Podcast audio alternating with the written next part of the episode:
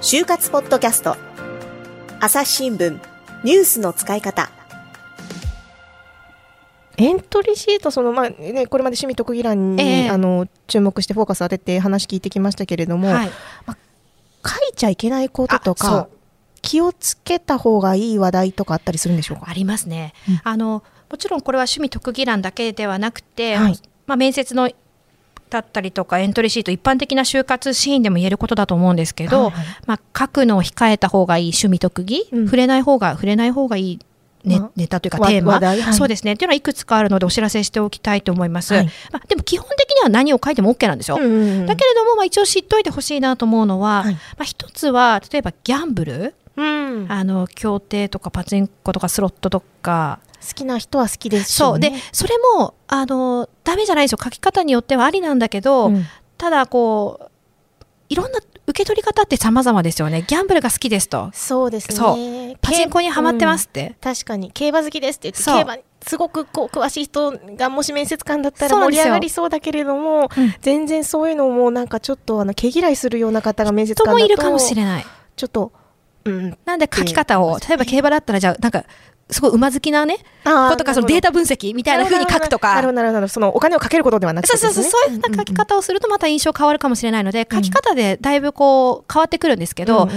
なんかこうギャンブルが好きでそこにこうそのハマってしまってるような印象を取られないような書き方にした方がいいなと思います。なるほど。であとは、まあ、これはあんまりないかもしれないんですけど、うんうん。まあ、政治とか宗教に関するようなことは、うんまあ、避けた方がいいし、うん。まあ、採用担当採用担当者としても、まあ、受け取り方が様々だというのもありますし、うん。基本、まあ、面接の場で、うん。その学生さんの思想とか、うん。心情とかにね関わるような質問っていうのは基本しないっていうのがはい。企業側のルールとして決められているので、あのまあ、そこはあえて書く必要がないかなとそうです。ね。書いても触れてはもらえないでしょうしそうあの、まあ、普通の一一般的に企業で働く上でもそういった事柄ってそんなに口にすることってあまりないですよね。はい。ねあのそれでこうすごく利益が得られるんだったらばまた別なんでしょうけれどもそう,、んです。うん。いうことってあんまりない。そう。なまあ、あえてそこか、まあ、いないと思いますけど、そんなにね、そういうのはなやんない方がいいんだなっていうのは頭の中に入れといていただいた方がいいかなと、うんうん。あとはやっぱり、まあまあ嘘もね、うん。だ嘘つくくらいだったらゴーヤの水やりしてって話ですよ。そうですよね。そ作っちゃえばいい。キュウリでもいいよ、うん。トマトでも。でもまあゴーヤが面白いですけどね。なんかちょっと面白かった。そうそうそう。あのなんかこう嘘を書くよりは、うん。なんか自分で新たな趣味を作ってみるっていうのもありだと思います、あとねちょっとこの前ねこれは危ないな危ないなっていうかあんまりおすすめできないなと思ったのが、はい。あの3日徹夜しても大丈夫ですって書いてきた子がいたんですよ。ああまあ昔だったらすごくそのパワフルな子だなと思われたかもしれないけれど今やワークライフバランスの時代でんですす。からねで、やっぱり何かっていう時にさ大変な時に体力があったり頑張りが効くっていうのはうん。大事なポイントだとは思うんですけど、うん。3日徹夜しても大丈夫って言われちゃうと、うん。いやいやいや3日徹夜しないで仕事回してうんうんいこうよと。確かに。あのビジネスシーンでもよくありますよ、はい。俺寝てない。私寝てない。あんまり言わない方がいいよとかね。あの痛いよとか言われますもんね。そうなんです。あのそれを良しとしてるってそう思われない方がいいかなと思って。うん。あの悪い一生懸命頑張ったってことなんでしょうけれど、うん。うん時にはそういう時ももしかしたらあるかもしれないですよ、うんうん。仕事していく中で。うん。だけど、まあ、3日徹夜してますは、もうちょっと別の書き方した方がいいんじゃないかなって思いましたね。なるほど確かに私だったらそれを自分の特技だと思ってるんだったら弱点とかあの悪いところで書いたかもしれないですねそうですねそのそう。3日徹夜できますでだけどそれそうじゃない形で仕事ができるような人間になりたいですみたいない書き方をした方がいいそうっていうことですよね。でも、あえてもうそこ書く必要ないじゃないですか、そしたら。まあ確かに確かに、ね。だからあの面接でこう面接を想定して書書きましょうでさっき話もしましたけど、うんはい面接でこう突っ込まれて困りそうなことあるいは印象が悪くなりそうなことを、はいあえてアピールする必要ははないかなということでですよね。すね。あとはまあ今自分がいいと思ってることもそのビジネス視点で見たときに今の働き方と考えていく世の中の中でどういうふうにこう捉えられるかな。うんうんうん社会人とかさ、ね、面接官から見たらどう感じるかなっていう視点をちょっとみ持ってみるとね、うんうん。が分かんなかったら聞いてみたらいいですよね。これどうですかねとか。あの親御さんでもいいと思うし大学の先生とか、まあ、帯を地訪問する機会があればそういった時に、うん。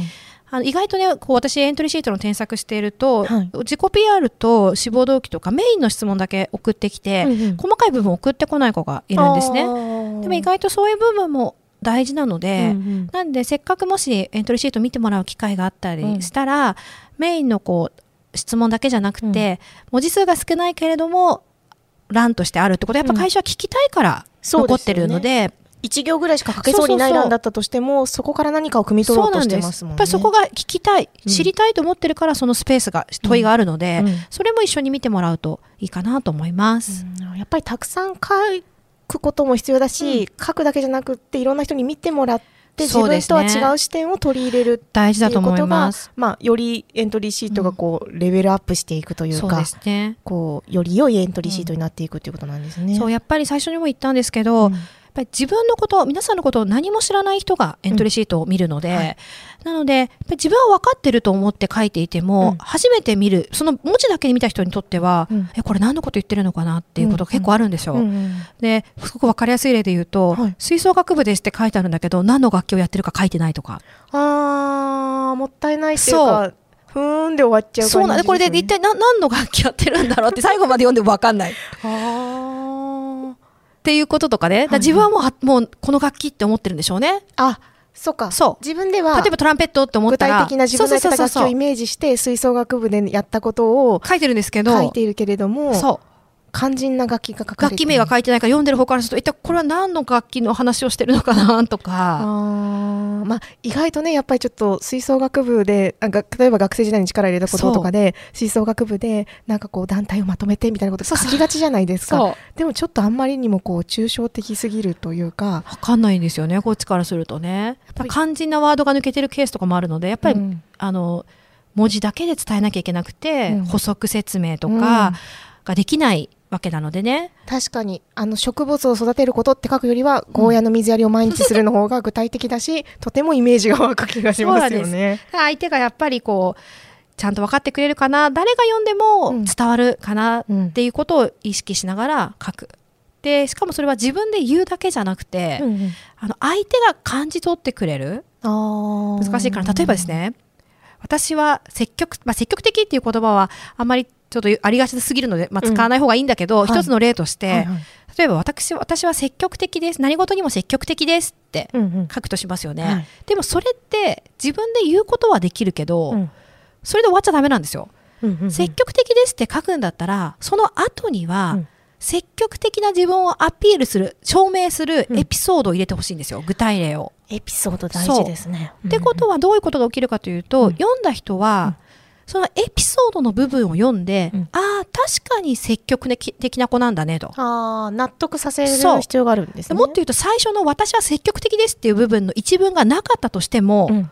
具体例の部分具体的なエピソードの部分だけ読んだ面接官が、ううんわあこの子すっごく積極的な子なんだね。何事にも積極的に取り組む子なんだねって思ってもらえるかどうかっていうエピソードの出し方すごい大事。確かにさっきからあのゴーヤの水やりばっかり言ってますけど ゴーヤの水やり毎日していますって私は継続する力がありますとは言ってないんですよね。そうそうそうそう。だけど毎日やってあすごい継続してるんだな、うん偉いなっていう印象を与えますよね。そうなんですよね。んで私はこう販売企画販売力がありますって書くんじゃなくて、うんうんさっきも言ったじゃあ例えばあのスニーカーをねうん。毎日1足売りますとか、2日に1足必ず売ります、うん。でそのためにこんな工夫をしてます。123うんうんうんうん。大体に3つぐらいのポイントにまとめるといいって言いますよね。でその例えば、うんまずはお客様の話をしっかり聞く。うん。で次にはその話を聞くときにはうん。必ず膝をついて聞きますと、はあね。でなるほど。3つ目には3足以上のスニーカーを並べて選んでいただきますとかやるわけですよ。そうすると、あ、確かに営業力ありそうだなと思うじゃないですか。うんうんうんうん。お客様のしか話をしっかり聞いて、うんうん。その話を聞くときは、自分は膝ま、膝をつけてお客様より低い位置になって、うんうん。で、お客様が選んだ2足、プラス1足、おすすめの1足を出すことで、あ、こんなのもいいのねって言って、購買につなげていくと。なるほど。いうのを言えば、うん。営業力がありますとか、売る力が、販売力がありますって言わなくても面接官は感じません？感じます感じます。今すごく感じました。でしかもあのい1個目と2個目って、あのお客さんの話を聞くって簡単に書い一個一つの項目として書いちゃいがちだけれども、お客さんの話をしっかり聞きます。で2点目のポイントとして膝をついてきますってそのポイントも分けて細かく分析して書いているっていうのもうん。すごくポイントですよね。でしかもこの話って、うんやっぱり再現性があるでしょ。次ここの今この子はもしかしたらそのままスニーカー屋さんに就職するわけじゃないけれども、うんうん例えば販売職だったりとか営業職に行ったら、うん。その今の能力が次の仕事で活かせそうじゃないですか、うんうん。そうなってくるとエントリーシートでも、まあ、もちろん面接でもなんですけど、うんうん。あこの子うちの会社だったらこんな風に活躍してくれるんじゃないかな。うちは売るものはスニーカーじゃないけれども、うんうんなんかあたあこういうふうに活躍してくれるんじゃないかなってイメージが湧くような ES になるとやっぱり会って話聞いてみたいなって。面接官思うんですよね。思いま。すね。確かに今のやつ、もしあの販売とか営業じゃなくって、うん。あの新聞記者だったとしても、すごくいいなと思ったのが、あの人の話をよく聞く、はい。まあ、取材対象者の話をしっかりと聞くと、でまあ、相手の気持ちを思いやって聞く、うん。まあ、事故の実行や事件の遺族に話を聞くこととかもありますからね、そういった時にもちゃんとこうあのしっかりと対応できるかっていうイメージも湧きますし、あのもう一足プラのそうそうそう。ね、もう一足あの提供提案するっていうのはあの記者にとって大事なそのさら問いというんですけれどもあの考えていた質問に、えー取材対象者が答えました、はい。じゃあそれに対してもう一回さらに聞くなるほど。っていう質問をしないといけないというかそのそれをすることが大事なんですよね。もっと聞き出すためには、へーまあ、そういうことの能力ももしかしたらあるかもしれないって今こう感じました。そう。なんですよ、うん。なんでもしかしたらねね新聞記者のうん。能力もあるかもしれないし、とか、あの学生さんからするといやスニーカー屋さんでアルバイトしてて、うん。本当にそんなた大した成果なんて上げてないんですって言うけど、うん。社会人の側から見るとあなたが自然にやっていることは、うん。あの営業でも役立つよ。いやいや記者でも役立ちますよみたいな感じで見てくれることがああるので、確かに。そう思うとさっきその篠原さんがはい。言っていたあの些細なことでもいいから続けていることはないかっていう、自分を表すものであの大げさに分かりやすく派手に人と違っていることじゃなくていいってことなんですね。そう。でこれも前言ったかもしれないんですけど、やっぱりでもそういう自分が自然にやってることって自分では気づけないんですよ。だだって当たり前のようにやってるから。確かにそだとすると例えばあの一緒に例えばアルバイトだったらアルバイト先の同僚とか、うん社員の方にね、うんうん。なんか私がやってる時でいいなと思ったとこありますかとかちょっと恥ずかしいかもしれないけど、うんうんうんうん。逆にここが足りないなと思うことありますかとかうん。聞いてみたりとか、うんうん友達に私の趣味って何かなって聞くとえあんたあれ好きじゃんみたいな。意外とねあの人の方がよく分かってたりするんですよね。そうそうそうそう。っていうことがあるので、うん。まあ、聞いてみたりね、うん。するのっていいと思いますよ。なるほど。まあ、あの、ちょっと話がいっぱい広がりましたけれども、えええまあ、エントリーシートっていうのは、要するに、あなたがどういう人なのかっていうのを会社に伝えるはいものだと。で、それが、それからこうなんだろう、また会ってみたいなと思ったり、こう、にじみ出るものでないといけないということなんですね。ちょっとまあ、そういう点にね、気をつけて、あの、これからたくさんエントリーシートを書く季節がやってきていると思います。はい、あのいちょっとね少しでもあの参考になればと思いますのでぜひたくさん書いてみてそうですねもらえればと思います。はい今日は篠原さんありがとうござはいい、ました。ありがとうございました。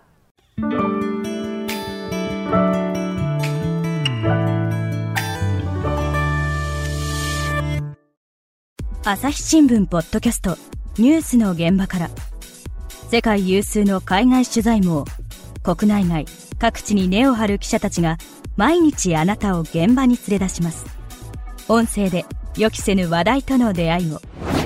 朝日新聞ポッドキャスト。ニュースの現場から。さてこの就活ポッドキャストを聞いてくださっている就活生の皆さんにおお得なねお知らせがあるんですよね、はい。篠原さん。概要欄にある URL から、うん。朝日新聞デジタルの就活割にご登録いただくと、はい。就活に役立つ特典3つをプレゼントします。はい、3つあるうちの今日はね3つ目を紹介してもらいます。エントリーシートの趣味特技欄。で、もう悩まなくて OK 内定者の実例100をプレゼントしたいと思います。100はい、うん。エントリーシートにではにはですね趣味特技という欄があって、はいこちら文字数は少ないんですが結構大事なんですへね。ー。で書き方一つで差がつきますので、うん。じゃあでもどんな風に書いたらいいのか皆さん分かりやすくご説明しようと思ってですね、うんうん。私が過去に添削した学生のエントリーシートをうん。全部見返しまして、その中で内定者の例を100個集めました。これは知りたいですね、うん。